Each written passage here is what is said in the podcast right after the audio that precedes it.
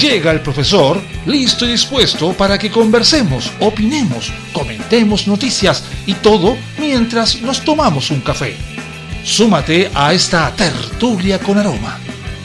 Comienza Cafeitarse en la mañana con Eduardo Flores en la radio de los monos.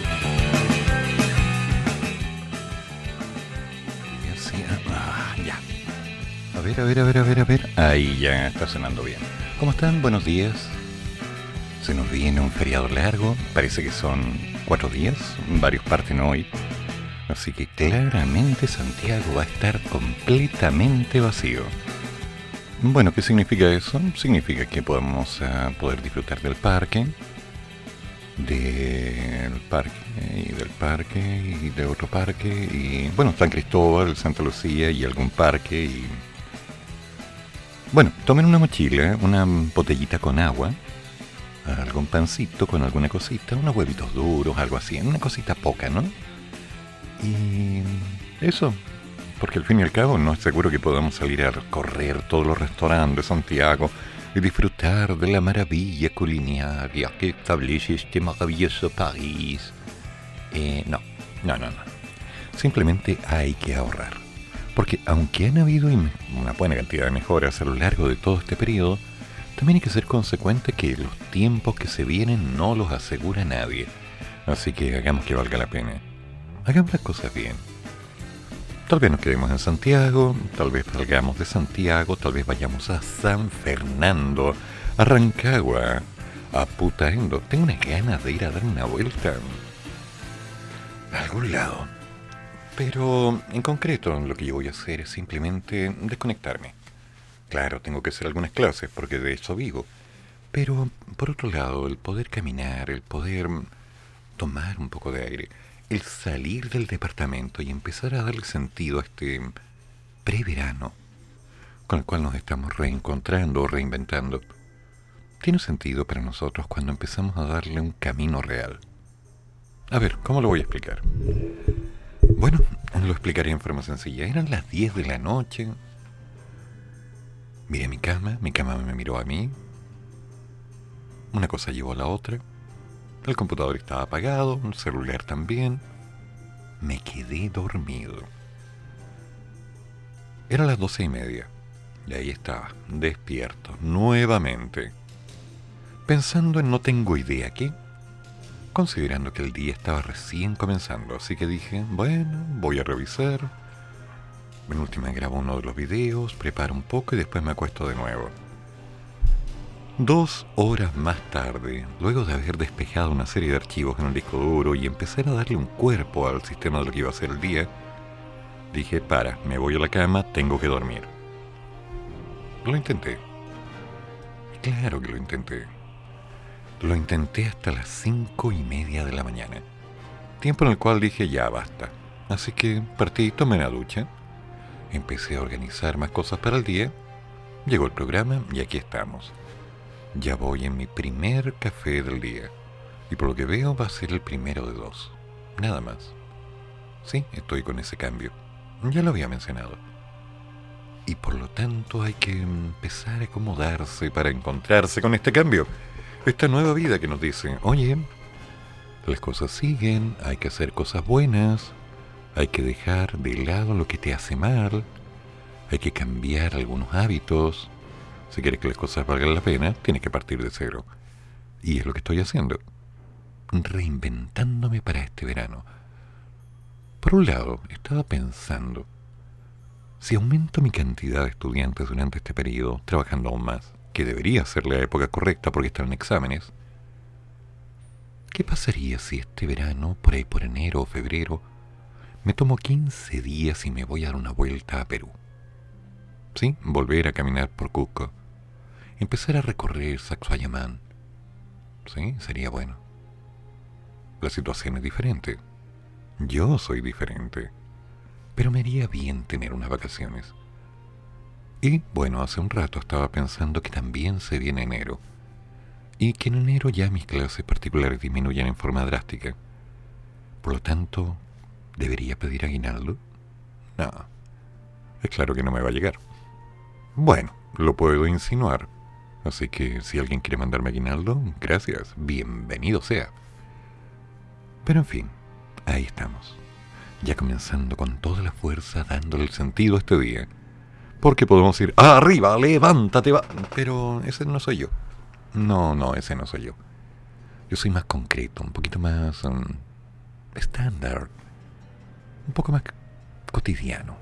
Casi aburrido. Sí, recuerdo que una vez me lo dijeron y me echaron el isofor. Pero bueno, eso pasa. Salud. Mm. Sí, eso ocurre. Sí, sería bueno. Tomarme unas pequeñas vacaciones sería interesante. Me gustaría volver realmente a Machu Picchu. Y no es caro. Claro que ahora está más caro que antes, innegable. Estuve revisando los costos y hoy el pasaje, porque volver a hacerlo en bus, no se lo doy a nadie. A nadie. Pero por otro lado, ¿qué tan bueno sería quedarme solo en Santiago y empezar a recorrer? Mm, más de lo mismo. Lo que no es malo, porque el turismo no se hace cambiando de país ni cambiando de lugar sino cambiando la mirada en la forma en la que uno recibe la realidad. Cambiar la perspectiva, nada más. Sí, a veces el estímulo de un poco de mar, un poco de comida, otra situación, otra gente te ayuda, pero en perspectiva concreta, el detalle está en empezar, empezar de cero. Cada día empezar de cero. Con una ducha, ropa limpia, un poco de aire, algo para tomar desayuno y comenzar bien. Estaba pensando y recordando tantas veces que pospuse estos tiempos. Años en los cuales lo único que pensaba es que el día siguiente habían cuentas que pagar. Sí, siempre era así. Año tras año. Qué fuerte. A veces no sé cómo lo hacía, sinceramente. Me levantaba a primera hora, corría para llegar al trabajo, del trabajo me iba al segundo trabajo, o al instituto, o a la universidad, y después llegaba a mi casa a revisar material. Bueno, ya conoce la historia.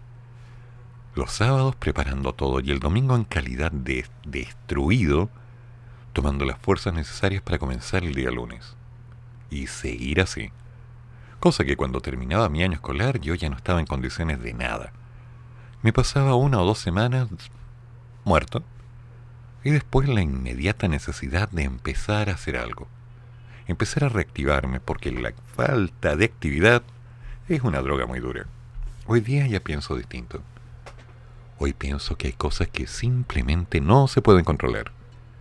Que hay cosas que de alguna manera nos van diciendo, para, relájate, ya no tienes 30 años, ya no tienes que andar corriendo, te queda menos viaje, ya no tienes el cuerpo de antes, ¿sí?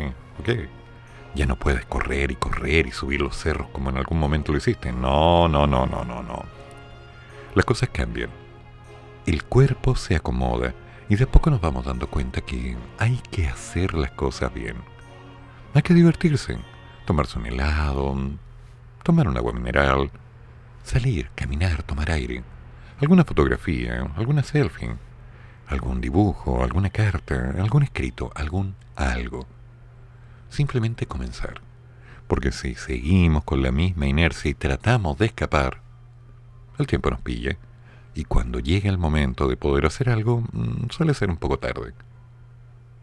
No sé qué opinan ustedes, pero muy en lo personal creo que ya es tiempo de decir, para Eduardo, descansa un poco, tienes deudas, muchas, te falta dinero, mucho, la vida es difícil, sí, pero no hay que amargarse, porque las cosas realmente van a cambiar, de a poquito simplemente de a poquito. A veces nos vamos agarrando de cosas por medio de unos hilos, como tratando de sostenerlas. Pero no, a veces hay que soltar para poder tomar las cosas bien. A veces hay que entender que lo que uno está afirmando, que es un estilo de vida, al fin y al cabo es una simple inercia. Porque te levantas, haces tu juego, termina el día, te duermes, te levantas, haces tu juego. Eso no es vivir. Eso es literalmente repetir un proceso como si fuéramos maquinitas. Tenemos que hacer algo distinto. Así que sí, el modelo de tomar casi nada de café, hacer un cambio directo dentro de mi estructura alimentaria, empezar a reordenar el departamento, el regalar algunas cosas, el vender varios de mis libros, es un punto de partida para hacer las cosas bien. Así que, bueno, aquí no se trata de que alguien te haga contención o que alguien te ayude. Se trata de que tomes la decisión y empieces a hacer algo diferente en tu vida. Cada cual puede. Yo lo estoy intentando. Y de a poquito me voy encontrando. Veamos qué pasa.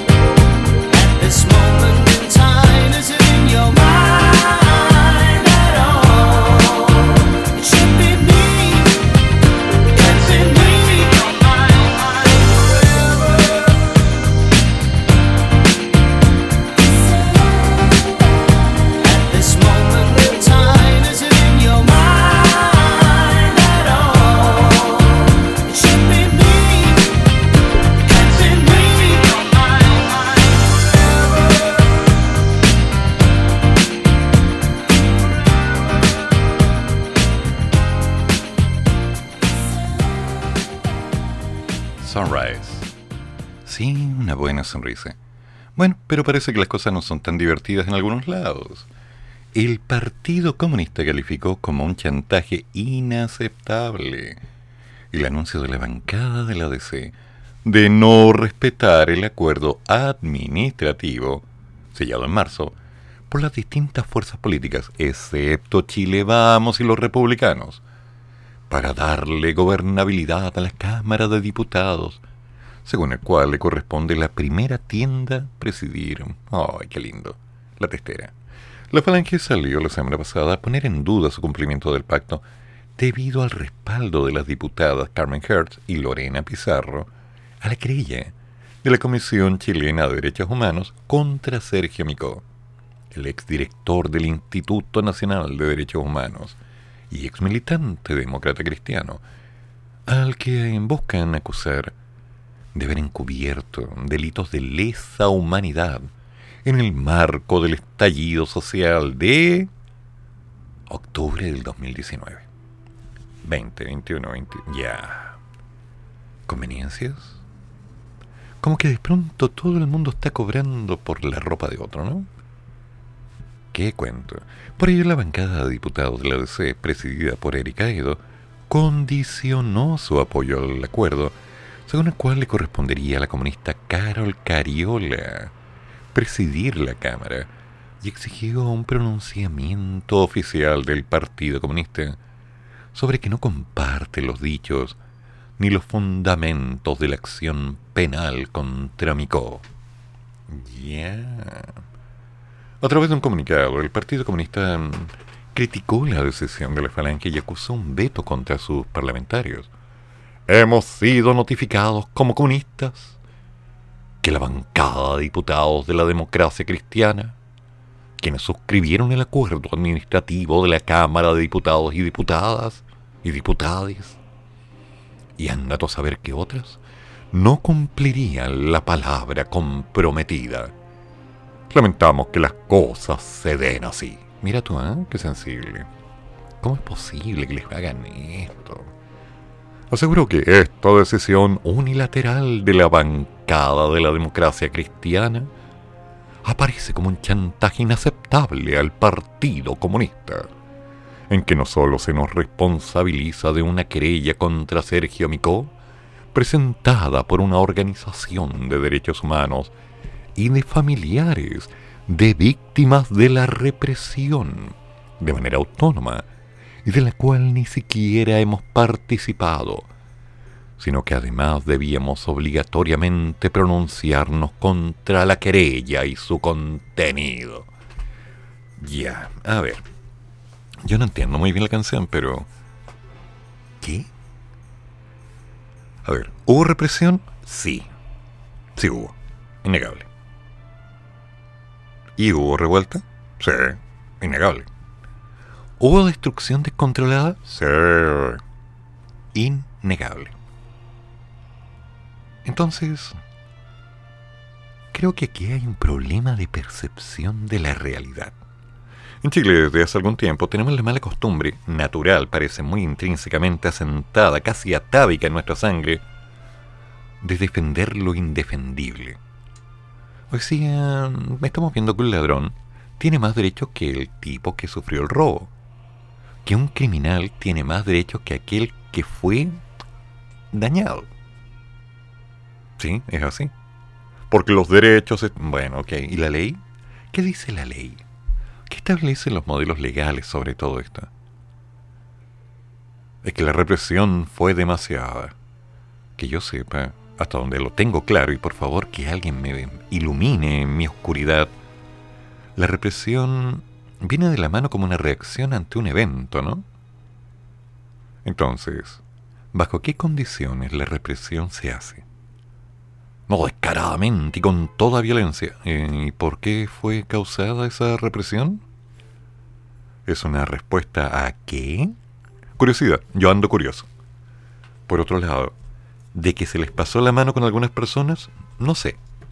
Pero sí hubo cosas que no debieron haber pasado. No hubo una necesidad real de dañar a nadie, y sin embargo hubo gente dañada. Porque hubo contienda, hubo batalla. Literalmente hubo una guerra. Y en toda guerra hay heridos. ¿Se podría haber evitado esa guerra? ¿Se podría haber evitado esa represión? ¿Se podría haber evitado todo? Eh, suena utópico. Al fin y al cabo, la gente siempre quiere expresarse y está bien, todos tenemos derecho a dar nuestra opinión. Cosa distinta que seamos escuchados, está claro.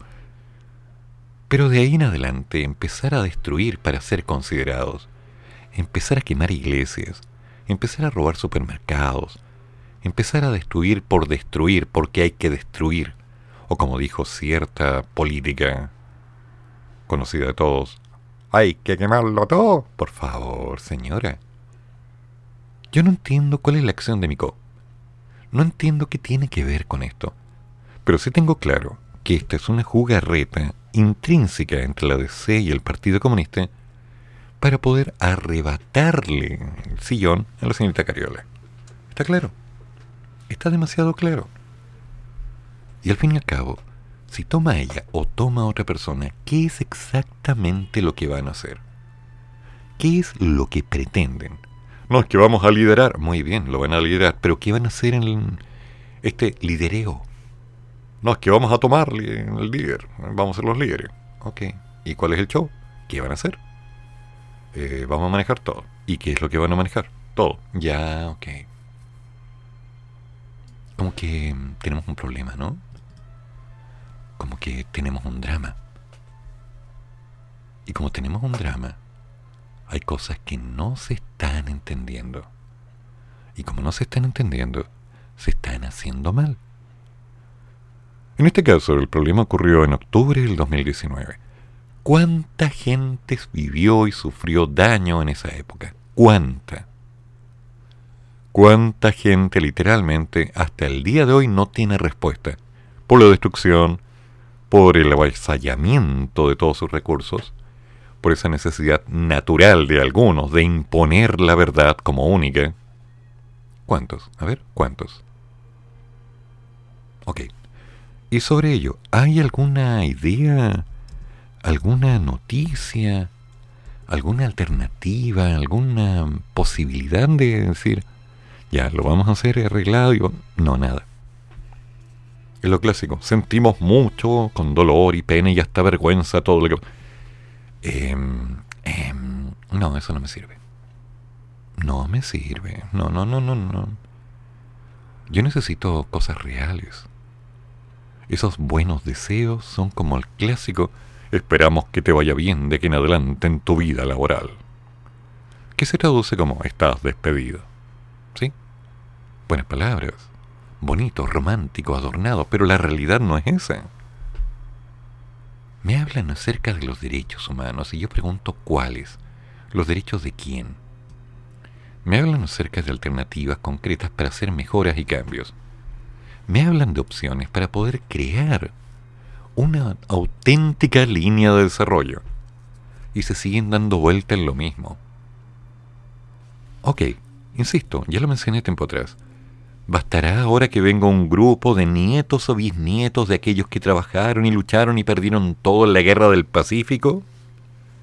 Para que se empiecen a hacer marchas clamando justicia. Ya pues. ¿O vamos más atrás? ¿Y más atrás y más atrás? ¿A la época de las cavernas, del Milodón y anda a saber qué otro?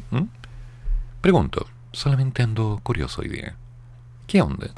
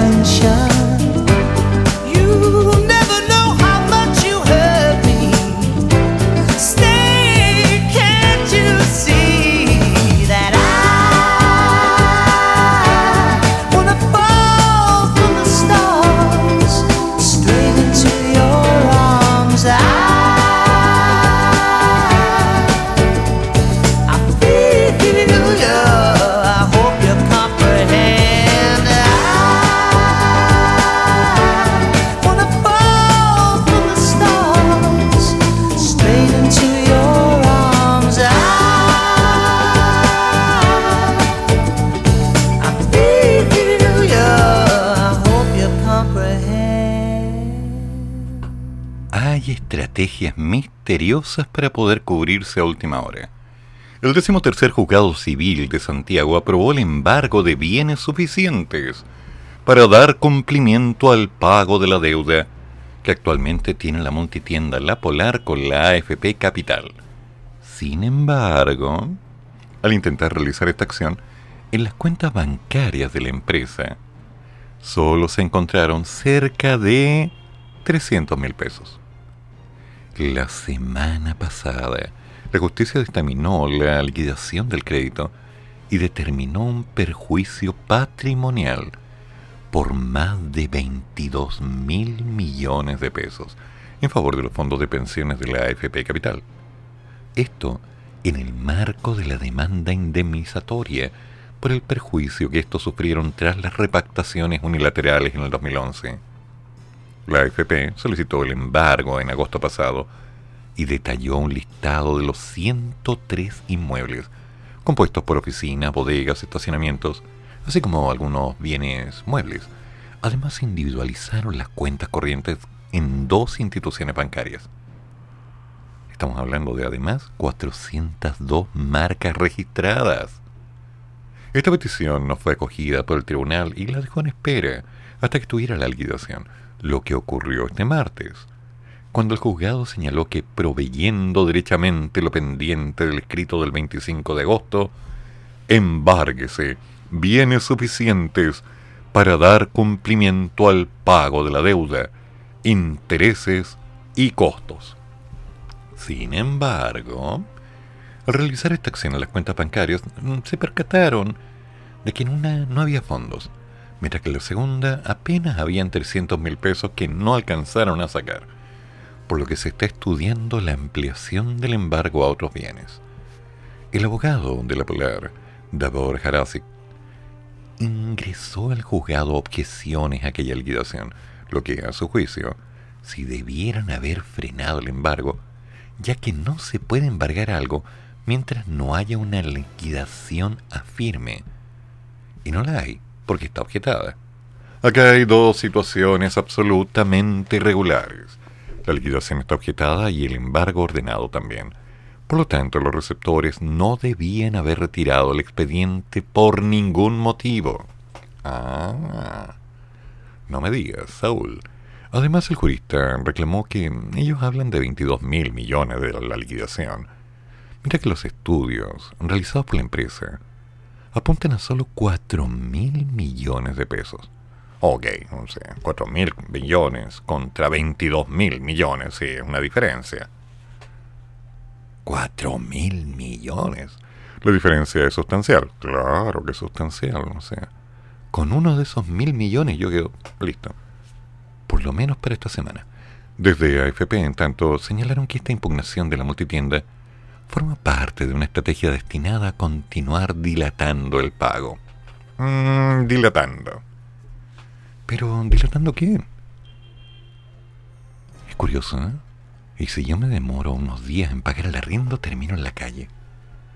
¿Cómo se dan vueltas las situaciones? ¿Cómo es de misterioso este camino? Bueno, al final todos somos el malo en la historia de alguien. Pregúntenle al lobo. Él algo sabe. Perdón, eh, lobo de caperucita.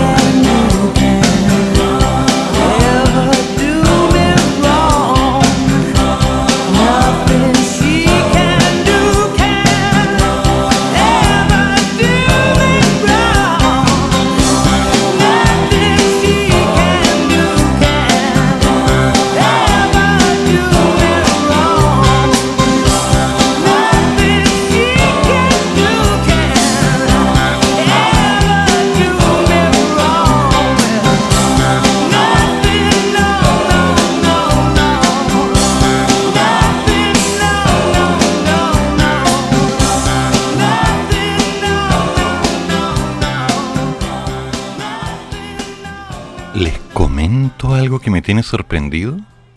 Esto es raro, ¿eh? La Brigada Antinarcóticos de la Policía de Investigaciones desmanteló un laboratorio de abultamiento de cocaína emplazado en una vivienda en la comuna de Pudahuel. Se trata de una investigación de largo aliento que se ejecuta bajo diferentes técnicas de investigación de la ley de drogas. Ya me entero.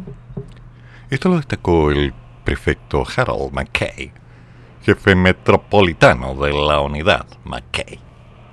Mm, me acuerdo de otro, ¿cómo se llamaba? Mm, McFly. Bueno, los detectives habían descubierto que la agrupación importaba cocaína desde Bolivia, la cual era ingresada a través de pasos no habilitados y transportada a Santiago a bordo de camiones de alto tonelaje. Y nadie se dio cuenta. Tras seguirle los pasos a la banda, lograron detectar que habían montado un laboratorio en una casa ubicada en una zona rural en la comuna, en camino al noviciado. Hace 48 horas se montaron equipos de vigilancia discreta que permitieron identificar este inmueble emplazado alejado de centros urbanos, lo cual les permitió a los sujetos montar este laboratorio clandestino y pasar desapercibidos. Ya. Toda vez que la operación expele un fuerte olor a productos químicos que se encuentran almacenados en la vivienda. Explicó McKay. Ya, ya, ya. El operativo de la brigada se saldó con cinco detenidos. Un chileno, sindicado como líder de la banda y dueño de la vivienda que había comprado para este propósito, además de cuatro ciudadanos bolivianos. La organización criminal pretendía extraer una gran cantidad de droga que sería comercializada prontamente en la región metropolitana. Los detectives encontraron además químicos y ácidos que la organización criminal utilizaba para aumentar el volumen de la droga, dado que, por ejemplo, un kilo de cocaína base podría ser abultado a tres, mediante algunas técnicas que, según la investigación, los integrantes bolivianos trajeron. Ya. La cantidad y valor de la sustancia que había en el laboratorio está siendo trazada por peritos de la policía y la indagatoria continúa para determinar si hay más integrantes. Ahí es donde yo dejo en el aire la idea de que esto me sorprende. ¿De cuántas personas estamos hablando? Cinco detenidos. Cinco. Camiones de alto octanaje, o sea, camiones grandes. Químicos. Toneladas. ¿Cuánta cocaína es la que se está moviendo aquí? ¿Cuánto es lo que se está consumiendo en Santiago? ¿Cuánta gente necesita su dosis cada día? Uy, caleta. ¿Por qué? Porque en Chile, por si no lo saben, la heroína no tiene entrada. Acá no se consume, el chileno le tiene miedo a las agujas, así que no, no, no, no, no, inyectable no. Hay que tener grandes aspiraciones. Ah, en fin. Pero no. ¿Por qué esto funciona? ¿Por qué esto es un negocio? ¿Por qué esto es rentable? Porque hay clientela dispuesta a comprar. Sigamos caminando por los mercados alternativos. ¿Cuántos cigarrillos, cuántas farmacias hay en cada esquina? Digo, farmacias en la calle. Farmacias las que te venden de todo. Ayer tarde salí a caminar y encontré una viejita atendiendo un montón de jóvenes estudiantes que estaban felices con ella. Claro, la viejita, proveedora. Que me miró con cara de no te metáis. Y yo dije, ay, mejor me voy. Y me fui. Entonces, ¿Cinco personas para todo este negocio? ¿De cuántas personas está compuesta una red de esta envergadura? ¿Cuántos especialistas, cuántos químicos, cuánta gente dedicada a este negocio en una forma intensa? Multiplicando un kilo a tres kilos. ¡Wow! Increíble. ¿Cómo la cortan? ¿Qué le echan? ¿Tiza? ¿Levadura? ¿Tierra? ¿Qué, qué sé yo? ¿Cuál es la idea? Bueno, están ganando plata a lo bestia y claramente es porque hay gente que está comprando a lo bestia.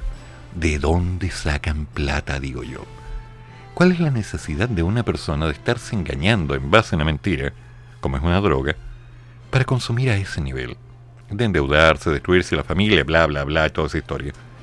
¿Cuánta gente literalmente se destruye? ¿Cuánta gente vive en torno a este nivel de consumismo de drogas? ¿Cuántos negocios literalmente lícitos sirven como pantalla para poder lavar dinero en caso de esto? ¿Se acuerdan los viejos tiempos cuando de pronto aparecían muchos restaurantes que no atendían a nadie? Mmm, misterioso, sospechoso. Mm. Y no le importaba a nadie. ¿Cuántos de estos patios de comida aparecieron durante el periodo previo a la pandemia? ¿Cuántos de estos proveedores llegaron al mercado? En los barrios universitarios, por ejemplo. De hecho, ayer me llamó la atención, estaba sentado, cuando de pronto vi a un chico, un clásico pantalón suelto, corto, una polera, hacía frío en la tarde, pero no, él estaba feliz, repartiendo cigarrillos a todos los que pasaban. Todos lo conocían. Misterioso, ¿no? Misterioso. ¿Cuántas veces vi eso en tantas partes? No tanto como lo veo ahora, descaradamente en la calle. Simplemente es un modelo rentable. Ahora, ¿se hizo en Pudahuel? Ok. ¿Se podría haber hecho en Las Condes? Sí. ¿En Lobanechea? Sí. ¿En cualquier comuna? En cualquiera. ¿Se podría haber hecho en el campo? Por supuesto. Pero me van a decir que el movimiento de los camiones recién le llamó la atención a algunas personas que dijeron, esto huele raro, hay que investigar. No, señores, esto es ateo. Lamentablemente este tipo de laboratorios existe en todo el mundo, en toda Latinoamérica. Y no me vengan a tratar de convencer de que nadie hace nada porque simplemente no saben. Se sabe. Pero hay dineros por debajo que se mueven para que algunas personas miren para el lado. Entonces, hablemos de rentabilidades. Hablemos de las posibilidades concretas de que alguien pueda ganar con esto. Claro que ganan. ¿Y cómo ganan? Entonces, cuando este tipo de situaciones aparecen y de pronto queda la evidencia una serie de ladrillos de cocaína, ladrillos, porque eso aparecen, donde una serie de compuestos químicos es lo que llamó la atención, no me vengan con cuentos. Un ejemplo, o sea, bien práctico. ¿Ustedes saben lo que es tener un indoor de marihuana en la casa? Espero que no lo sepan. Porque si lo saben, van a tener plena evidencia de que la cuenta de luz se dispara, pero a lo bestia también. Claro que sí. Ampolletas especiales, todo el día funciona. Sí, es caro. Hay gente que lo hace, hay gente que lo cultiva, hay gente que tiene el modelo. Yo no voy a discutir sobre eso me parece bien que cada cual se haga cargo de su problema. Pero es perfectamente identificable quiénes pueden tener un indoor gracias al volumen o al cambio de la cantidad de gasto energético durante el mes. Estaba con tanto mensual y de pronto se disparó. ¿Qué pasó aquí? ¿Qué pasó? A ver. Si no es difícil darse cuenta de que las cosas están pasando. Pero hay alguien que dice, yo no me voy a meter porque si me quedo callado, algo me llega. Feo, ¿eh? Así funciona esta realidad. Así que no me vengan con cuentos, por favor.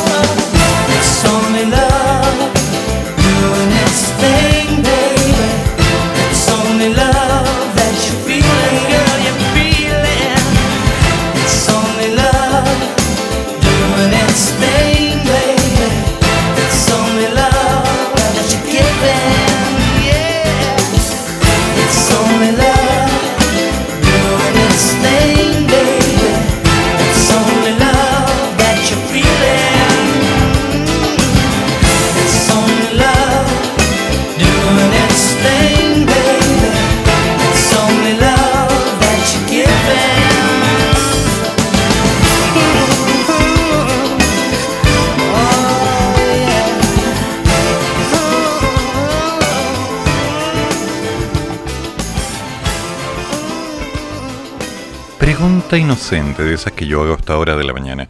¿Cómo están con el asunto de los retiros que ya les causaron un daño continuo en sus fondos de pensión? Ok, todo el mundo está esperando un nuevo retiro. Todo el mundo. No me vengan a decir que no, porque la verdad es que todo el mundo quiere que salga y pum. Ojalá pronto. Pero veremos. Sin embargo, me acabo también de enterar que en lo que va del mes de octubre, todos los multifondos de pensiones registraron ganancias, rompiendo la tendencia de los últimos meses. En los fondos más riesgosos, los A y B, se registran variaciones del 1,65 y 0,94, mientras que en el fondo C, de riesgo moderado, se presenta un alza del 0,41. Por su parte, en los fondos más conservadores de IE, obtuvieron ganancias del 0,55 y 0,37. Ok, ya, no es tanto dinero, pero es un proceso, es un cambio ya por lo menos no es negativo, ya no seguimos perdiendo tanto que... Oh, ¿Cuánta plata perdimos, por favor? Sí, que se perdió. De acuerdo con la consultora CIEDES, el resultado mensual de los multifondos A se explica mayormente por la variación en los precios de los instrumentos de renta variable. Al respecto, se observan resultados mixtos en los principales índices internacionales, siendo impactados positivamente por el alza del dólar, mientras que a nivel local se registra un incremento del IPSA. Ok, pregunta. ¿Y cómo andamos? ¿Hay posibilidades de que eso signifique plata? ¿Hay posibilidades de que eso signifique que podamos irnos recuperando? Calma.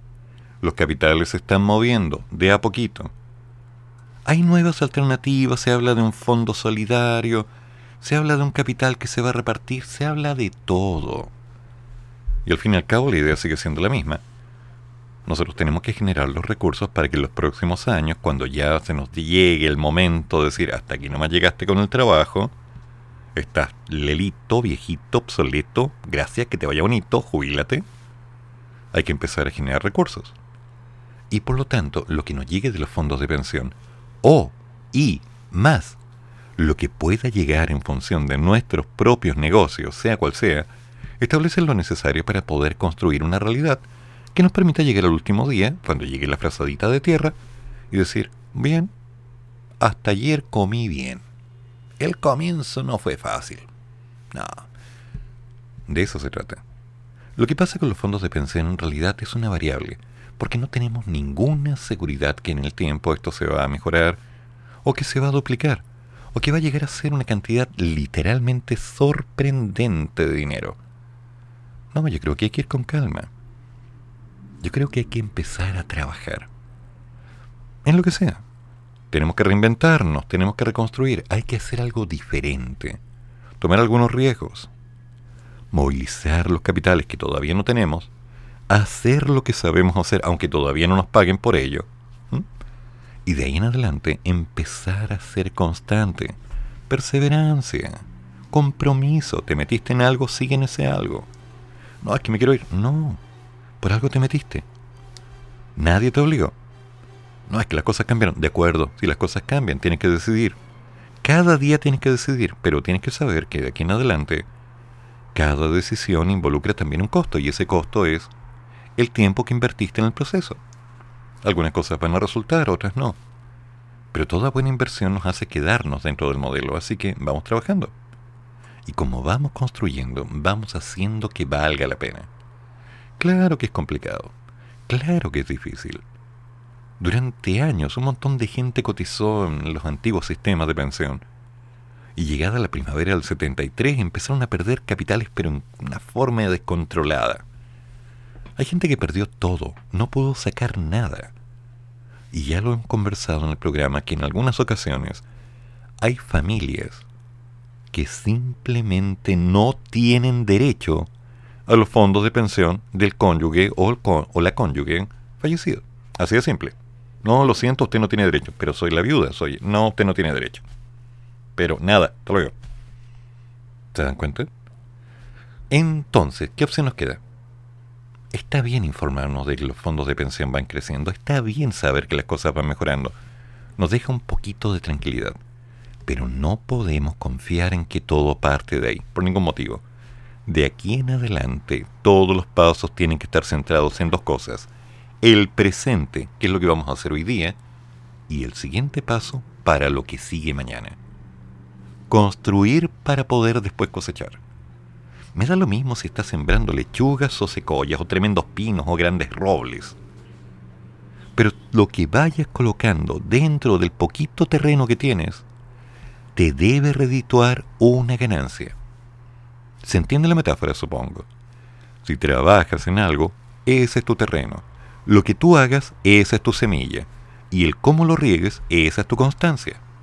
El cómo puedas colocar lo necesario para que pueda crecer bien son las redes de contacto al crear un mercado.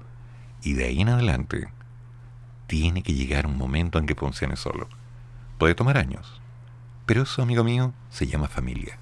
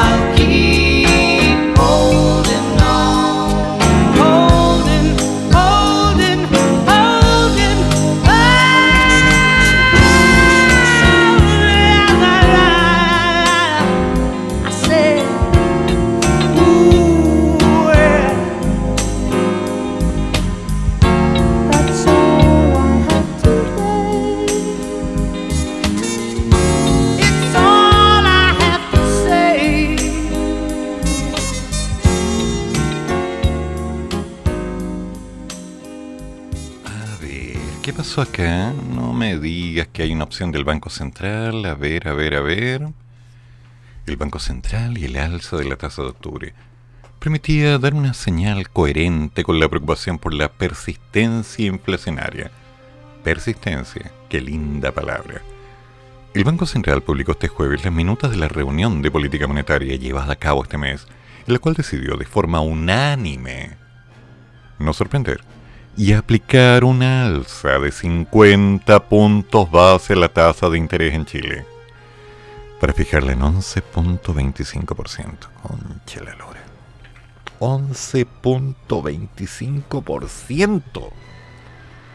De paso, el ente rector anunció lo que ya anticipaba el mercado, el fin de un largo ciclo de alzas que inició en julio. El Consejo estima que la TPM ha llegado al máximo nivel del ciclo iniciado en julio y que se mantendrá en este valor por el tiempo necesario para asegurar la convergencia de la inflación a la meta del horizonte de política de dos años. Ya. Tras ello expuso los riesgos del escenario macroeconómico, que son elevados, y sus implicancias de corto y mediano plazo, que deben ser evaluadas cuidadosamente. Con ello se encadenan 11 subidas, 11 consecutivas de la tasa de política monetaria, el TPM pero esta sería la última, menos mal, en medio de la lucha contra la dura inflación. Mira, la dura inflación que azota y castiga, que flagela nuestro país. Eh, ponle talento para decir las cosas, oye. A ver, ¿de cuánto quedó? ¿De cuánto, de cuánto, de cuánto? 11,25%. Ya. No sé cómo lo entenderán ustedes, pero a mí me llega a dar sustito. Es que es demasiado. Ahora, ¿se podría prever que van a haber recortes de las tasas de interés para el próximo año? Sí. ¿Podemos asegurar que gracias a esto va a disminuir el porcentaje de gente que tiene deuda? No. El 57% del país tiene alguna deuda y los créditos representan el 49% del Producto Interno Bruto. El 49%. ¿Cuántos van a tener o vamos a tener que pedir otro préstamo para sobrevivir los próximos meses? ¿Cuántos? ¿Y estamos en condiciones de pagarlo? ¿Estamos en condiciones de decir, bueno, sí, hay que hacerlo? O, eh, sí, lo voy a hacer porque puedo. A ver, a ver, a ver, a ver. El drama el drama en concreto es que lamentablemente la inflación nos agarró fuerte. Los capitales fueron guardados, se hizo todo lo necesario para que pudiera funcionar, sí. Hicimos los pasos concretos para poder construir una cierta estabilidad, claro. Pagamos todo lo que se pudo pagar y quedamos relativamente bien. Pero Recordemos que hay mucha gente que se quedó sin trabajo y mucha gente que no tuvo ninguna opción de poder construir una alternativa. Nada. Era vivir o morir. Así que literalmente muchos optamos por la mejor opción. Eh, vivir, ¿se entiende? Sí, morir hace mal. Ah, el olor. Entonces, cuando estamos viendo que esta cosa se empieza a mover con estos márgenes, cuando estamos viendo que después de un tiempo hay que asumir el costo hundido, que involucra, uy, hay que empezar a darle, es complicado, porque el panorama de la finanza de los hogares establece que se registran ingresos menores que 1.14 millones de pesos por hogar. Eso lo decíamos ayer. 1.14 millones por hogar, no por persona. Los que vivimos solos llegamos al millón cien, llegamos al millón, llegamos a los 600, a los 700, a los 500. ¿Cuánto cuesta un arriendo en Santiago Centro? 320, 370, 420. ¿Cuánto cuestan los... Ah, departamento chiquitito, ¿no? ¿Cuánto cuestan los gastos comunes? ¿30, 50, 70, 90 mil pesos mensuales? Estamos hablando del vivir. Ya, tenemos la ventaja de que el agua no está en cara, que la electricidad se puede controlar, el teléfono, que internet. Pero la verdad es que los costos son altos.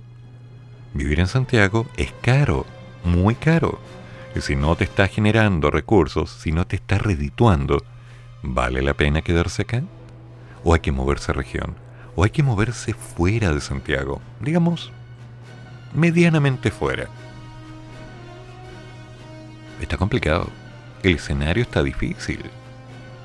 Ayer decíamos acerca de los campamentos, de la cantidad de familias que se habían, digamos, alejado de lo que ya no podían pagar. Cosa que no veíamos desde los 70 a este nivel de cantidad. Yo pregunto, ¿hay alguna forma más potente en que, los economistas puedan decir, mira, vamos a hacer esto, esto y esto, y ¡fum! Vamos a tirar para abajo todo esto. Hay que bajar los costos. Porque lo que están haciendo está bien, yo lo comprendo, están paleando. Porque es lo que se puede hacer. Pero ¿cómo no va a haber alguien que tenga un ataque de inteligencia? Que pueda ver las piezas en el tablero y decir, mmm, aquí hay que hacer un gambito, este para acá, este para acá, jaque al rey, ¡pum! Listo. Hagamos esto. Porque se puede. Claro que se puede. Pero hay un costo fuerte para poder hacerlo. Y es que algunas personas van a ganar y otras no. Hay que definir el tablero.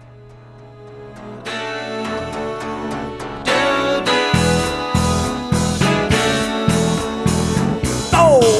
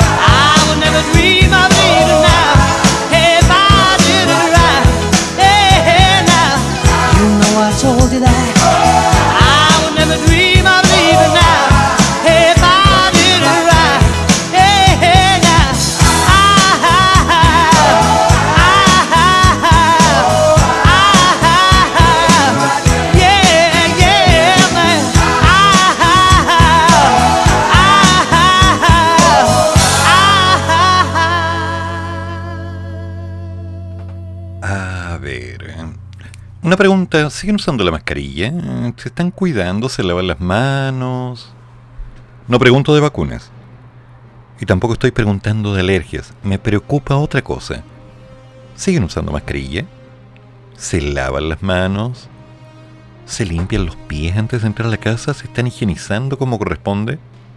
¿Están siendo cuidadosos sabiendo que la pandemia se acerca al final y que ya es solamente un recuerdo histórico de aquellos tiempos que estuvimos encerrados? Pregunto, ¿se cuidan? El Ministerio de Salud informó que los casos nuevos confirmados a nivel nacional mostraron una variación de un 19% en la última semana, mientras que en los últimos 14 días se registra un incremento de un 65%.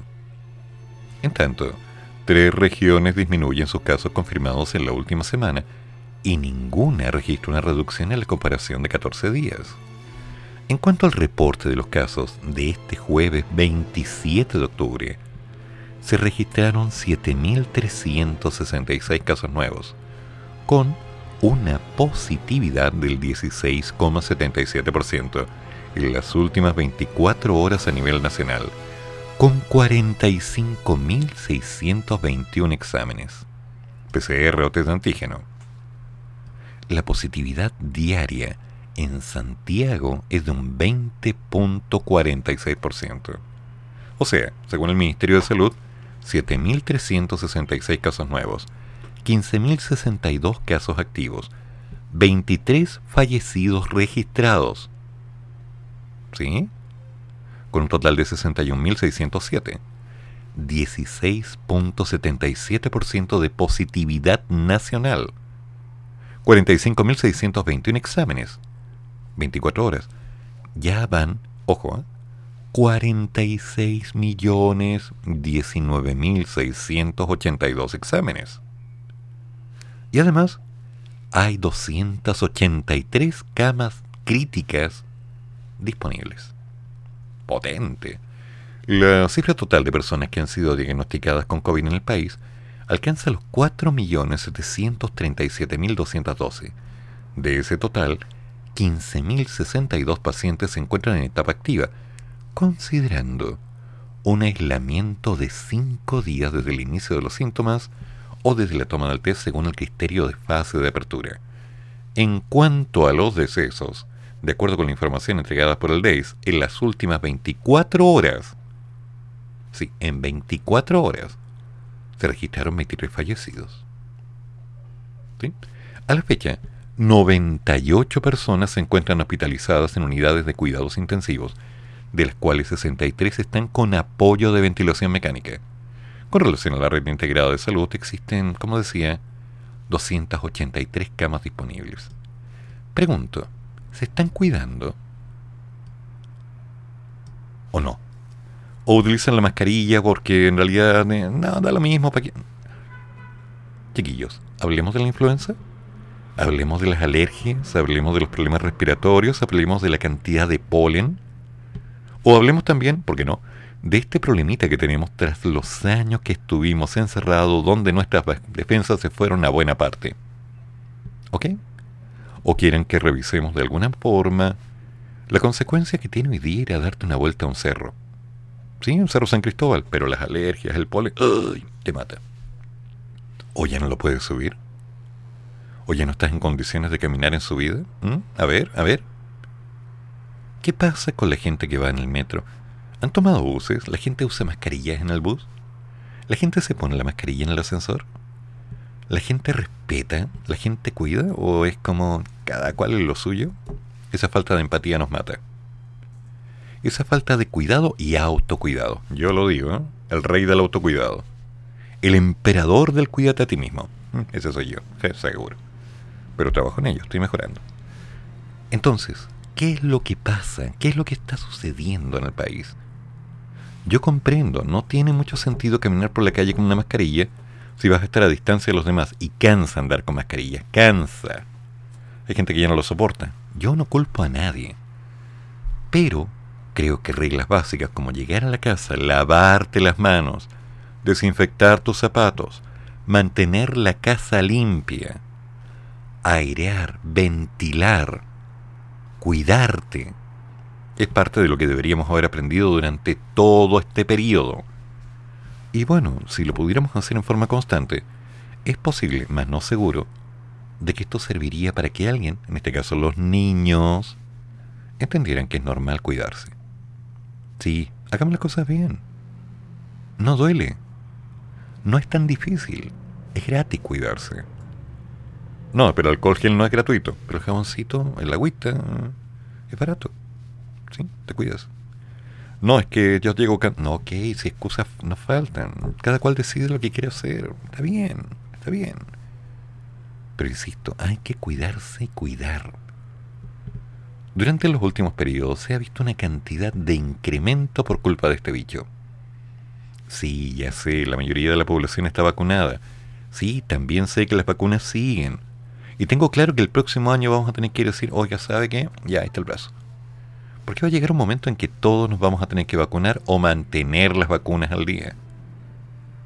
Todos nos vamos a tener que ir acostumbrando a que esto es como la bendita vacuna de la influenza, que jamás me puse, por cierto el cuidarse, el ser responsable. Te lo voy a decir de otra forma. Supongamos que vives solo. Maravilloso que vivas solo. O sea, tú no tienes que depender de nadie, nadie depende de ti. Si te pasa algo es tu problema. Qué bien. Perfecto. Ningún drama. Yo considero que es completamente válido porque yo vivo así. Pero Cambia la cosa cuando estás en familia o tienes una relación. Porque ya no estás centrado en ti mismo. Le importas a alguien, pero incluso cuando estás solo, también le importas a alguien. A tu familia, es que no tienes familia, pero tienes amigos. Tú le importas a alguien. Y ese alguien quiere que tú estés bien. Necesita que tú estés bien. Y no le va a hacer ningún bien saber que te pasó algo. Por nada. En mi caso particular, son muy pero muy pocas las personas que tienen llave de mi casa. Y ellas pueden venir cuando quieran y abrir la puerta y me van a encontrar acá. ¿Por qué? Porque por eso tienen llave de mi casa. Yo no le entrego la llave a cualquier persona, por ningún motivo. ¿Y por qué se la entrego a esas personas? porque las considero a tal nivel de confianza, tan cercanas, que puedo confiar en ellas.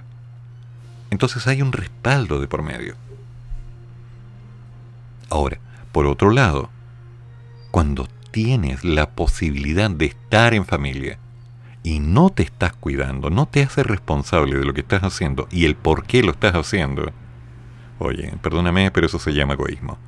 Tienes que hacerte cargo de todo lo necesario para que tu gente esté bien, para que las cosas salgan bien. Si tú estás bien, tu familia está bien. Si tú estás tranquilo, tu familia está bien. Si tú estás relajado, tu familia está bien.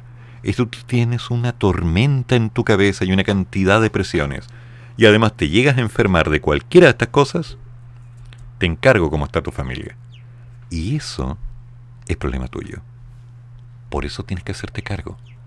Por eso tienes que hacer algo concreto.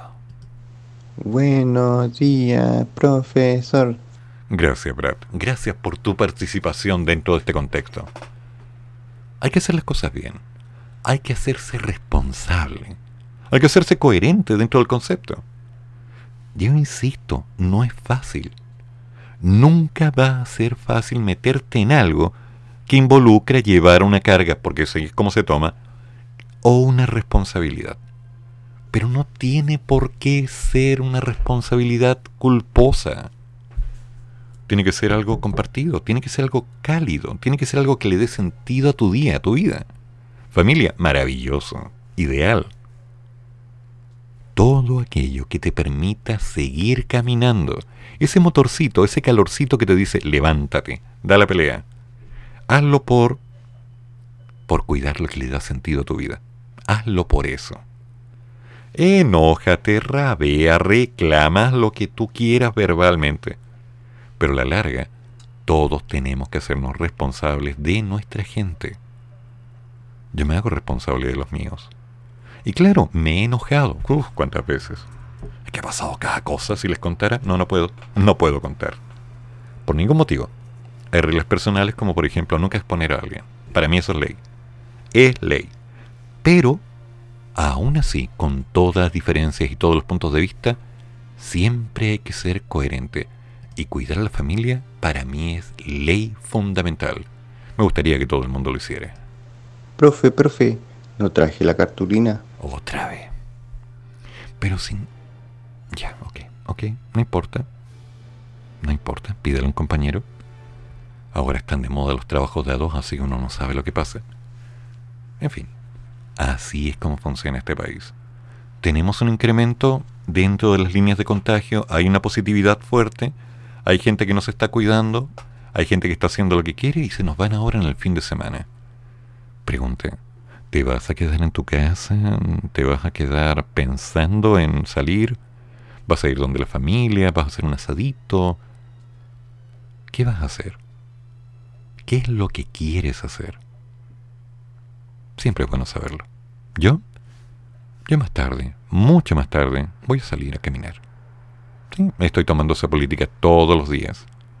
Caminar una cantidad de minutos o media hora o tres cuartos de hora, una hora ideal, cada día. Porque tengo que volver a ser yo. Tengo que volver a moverme. En otras palabras, autocuidado. Es que no se puede andar en la calle en la noche. Sí, es cierto. No es igual que antes.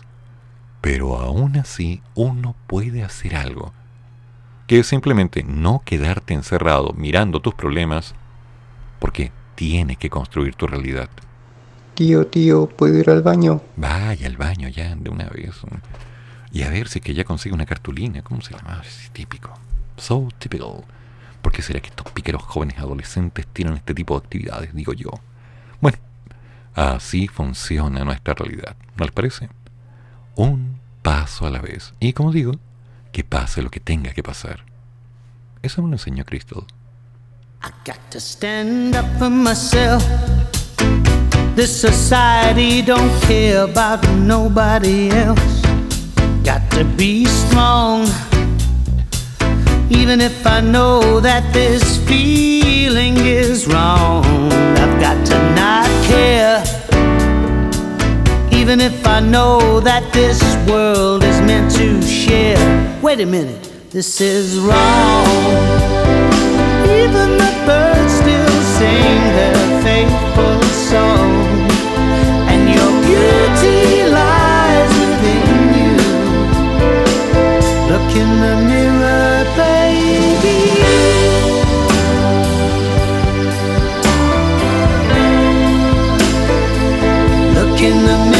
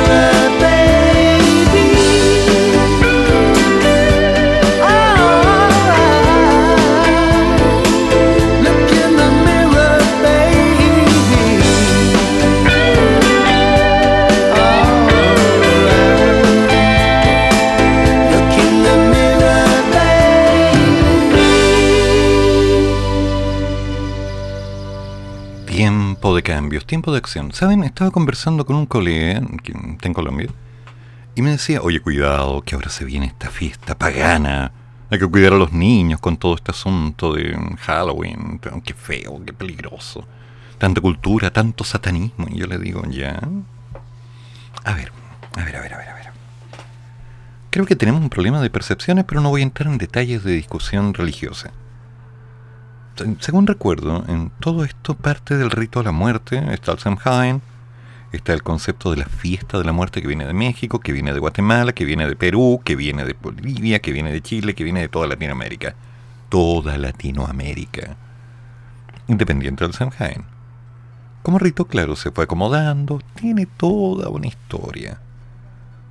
Bueno, el cristianismo también tiene una tremenda historia, incluyendo cruces invertidas. ¿Qué? ¿Me dice que es religioso? que es No, no me vengan con el cuento que es satánico.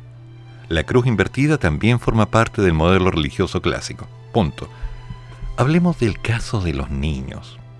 Hablemos del caso real, en que los niños están ahora inmersos en algo que como la Navidad, que como una serie de fiestas impuestas a nivel comercial, los están trastocando bajo una sola necesidad consumismo.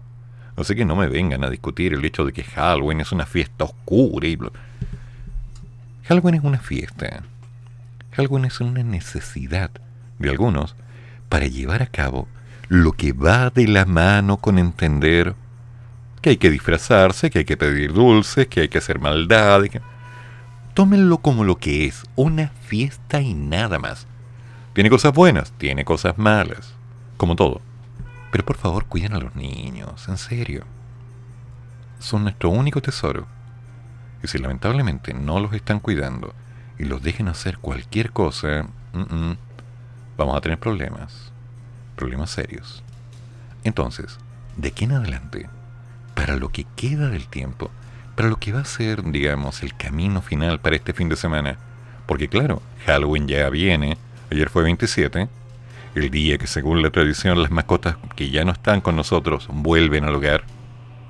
Sí, es una tradición, yo la agradezco. No voy a entrar en la discusión si es verdad o es mentira. No, yo simplemente lo agradezco. Gracias, Mine.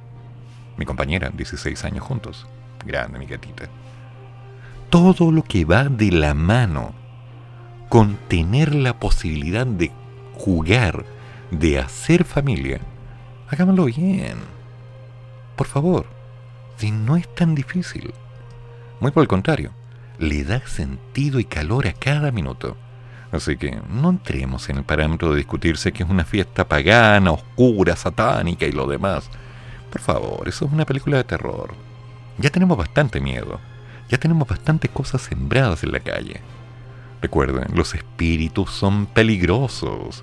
Sí, pueden aparecer en la noche y hacerte cositas, pero la vida es mucho más que eso.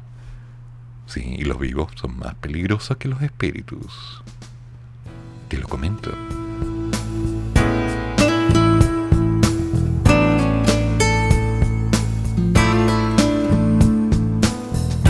You've got that look again, the one I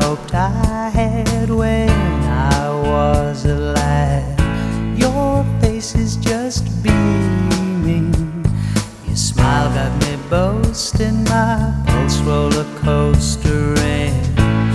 Anyway, the four winds that blow, they're gonna send me sailing home to you, or I'll fly with the force of a rain. Profe, la prueba era la otra semana, no la hagamos hoy día. No,